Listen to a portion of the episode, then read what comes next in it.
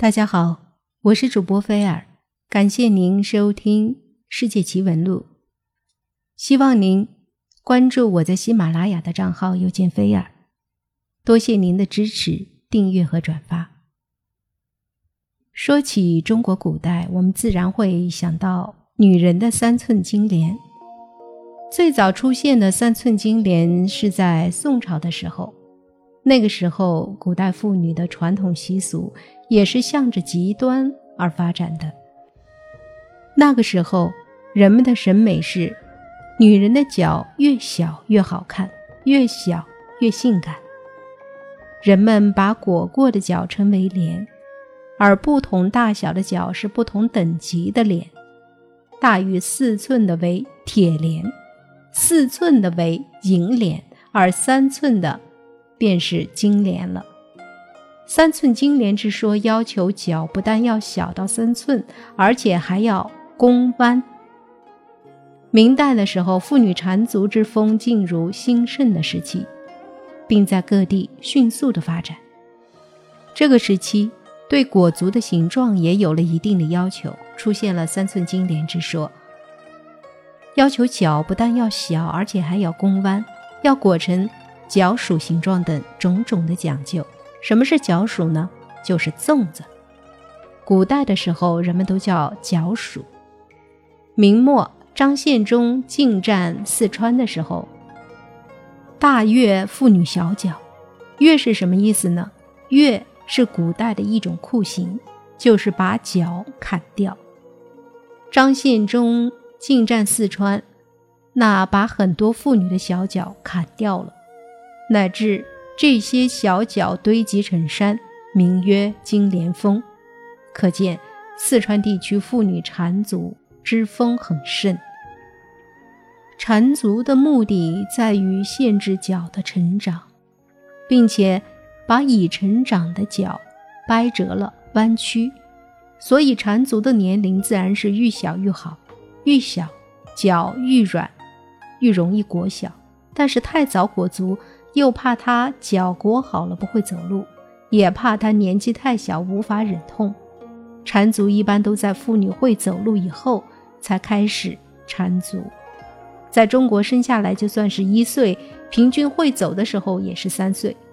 让脚发育一年，到了四五岁的时候就有人开始裹脚了。四五岁其实按西方的算法不过是三四岁，各地风俗不同，裹脚的年龄。也有不同。裹脚的时候，让女孩坐在矮凳子上，在脚盆里盛上热水，把双脚洗干净，趁着脚还温热，将大拇指外的其他四指尽量的朝脚心扭曲，在脚趾缝间撒上明矾粉，让皮肤收敛，还可以防霉菌感染。再用布包裹，裹好以后用针线缝合固定。两个脚裹起来以后，往往会觉得脚掌发热。有经验的人不会一开始就下狠劲裹，最好是开始裹的时候轻轻拢着，让两只脚渐渐习惯这种拘束，再一次一次慢慢扣紧。这一个时期可以是几天，也可以是两个月左右。裹的时候要用劲儿，把裹布缠到最紧的程度。每次解开来重缠的时候。要将四个蜷曲的脚趾头由脚心底下向内侧用劲儿勒过，每缠一次要让脚趾弯下去，多压在脚底下一些。同时还要把四个蜷曲的脚趾由脚心底下向脚后跟一一向后挪，让指头间空出一些空间来，免得脚缠好以后脚趾头挤在一起，脚尖儿太粗。一直要缠到小指压在脚腰底下，第二指压在大指指关节底下才可以。裹尖儿的时候，往往得把脚趾向足底扭到屈无可屈的程度，再用裹布紧紧的勒住。缠的时候，第二指的指关节和第三四五指的指关节受到很大的扭曲。每缠一次，就得把几个扭伤的关节再伤害一次。缠的时候痛苦难当，缠好了要用针线紧紧的把裹布缝起来，硬挤进尖头鞋里，然后要求少女到处走动。走动时，重量压在内弯、跪折的八个脚趾上，把关节扭伤的更厉害。脚趾头因为才弯进去，还没紧贴在脚掌上，走的时候脚趾关节容易长鸡眼，要时常用针把鸡眼挑掉。听着就很痛苦。三寸金莲大概只有一包香烟盒那么长。女人为什么要裹三寸金莲呢？它跟我国古代妇女裹足的陋习是有关的。裹足的陋习始于隋，在宋朝广为流传。当时的人们普遍将小脚当成是美的标准，而妇女们则将裹足当成一种美德，不惜忍受剧痛裹起小脚。人们把裹过的脚称为脸。而不同大小的脚是不同等级的脸，这些我们刚才都说过。甚至有文人们总结出了小脚的四大美：形、质、姿、神。三美：肥、软、秀。到了清朝，缠足之风大盛，汉族女子没有不缠足的。三寸金莲这种审美心理。事实上，包含了浓厚的性意识。清朝文人李渔在其《闲情偶记》中，甚至公然声称，缠足的最高目的是为了满足男人的性欲。由于小脚香艳欲绝，玩弄起来足以使人魂销千古，他竟然将小脚的玩法归纳出了四十八种之多，也是够变态的。比如闻、吸、舔、咬、搔、拖、捏、推等等。可以说，在古代，小脚是女人除了阴部、乳房外的第三性器官。在古典名著《金瓶梅》中就有“罗袜一弯，金莲三寸”，是砌炕时破土的敲锄之类的说法，就是铁锹、锄头。甚至穿在小脚上的绣鞋。也被赋予了性的内涵。妇女缠足是小脚一双，泪水一缸。缠足的具体做法就是用一条狭长的布带将妇女的足踝紧紧裹住，使肌骨变形。缠足后脚会变得纤细扭曲。缠脚前，小女孩要先泡脚。有的地区在为小女孩裹脚前，会将羊羔或鸡开膛破肚。然后让女孩将脚伸入其内，浸两脚黏糊糊的血。女子从四五岁起便开始裹脚了，一直到成年之后骨骼定型才能解去布带。也有终身缠裹、至死不除的。女孩从三四岁开始缠足，一般三四年就可以定型了。清末山西大同还举办过晾脚会。每年农历六月初六，妇女都坐在家门口，伸出小脚来，供过往行人观赏品评。脚最小、绣鞋最精致的女性，得到的好评最多，也最能博得男性的欢心。当地有些歌谣就描写了男子挑选对象以脚小作为重要条件。看我腿是好腿，红绸裤子绿穗穗。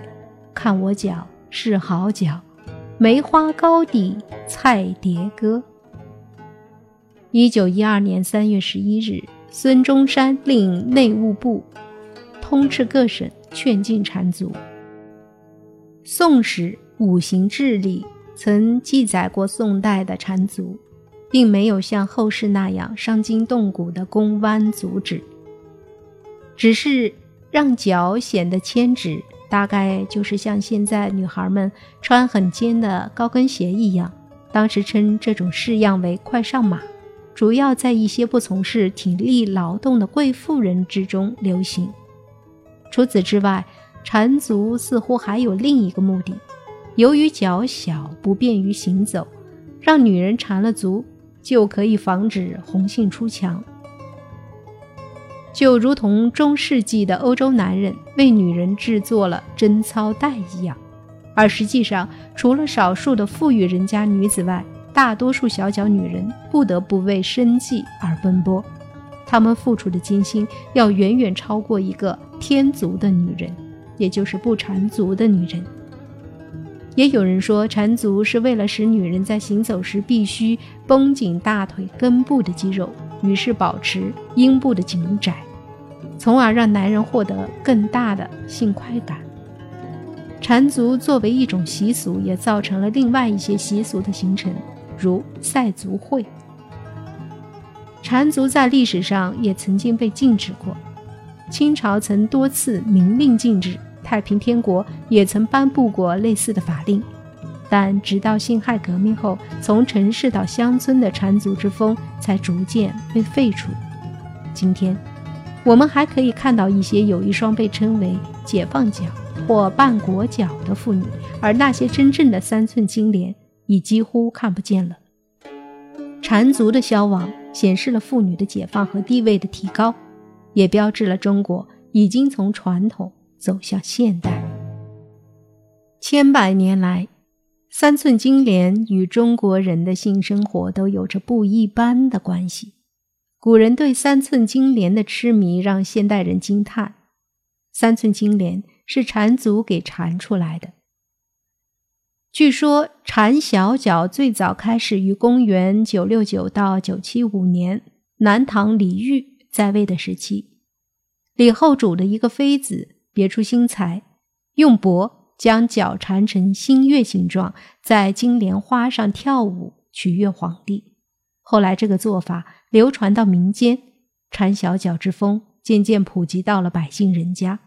但也有人认为，早在公元前七七零到四七六年的战国时期，就有了缠小脚的现象。妇女缠足的风气在清代康熙年间达到了登峰造极的地步。清朝统治者反对汉族女子缠足。康熙三年，康熙皇帝曾下诏禁止，违者拿其父母问罪。但此禁令仅颁布了四年，就被迫撤销了。不仅如此，齐人女子也开始东施效颦。顺治皇帝曾下达，有以缠足女子入宫者斩。的禁令，可惜收效甚微。缠足无疑是一项陋习，好在我们今天的女子都不用缠足，说明我们的时代进步和发展了，不再以痛苦的陋习为美。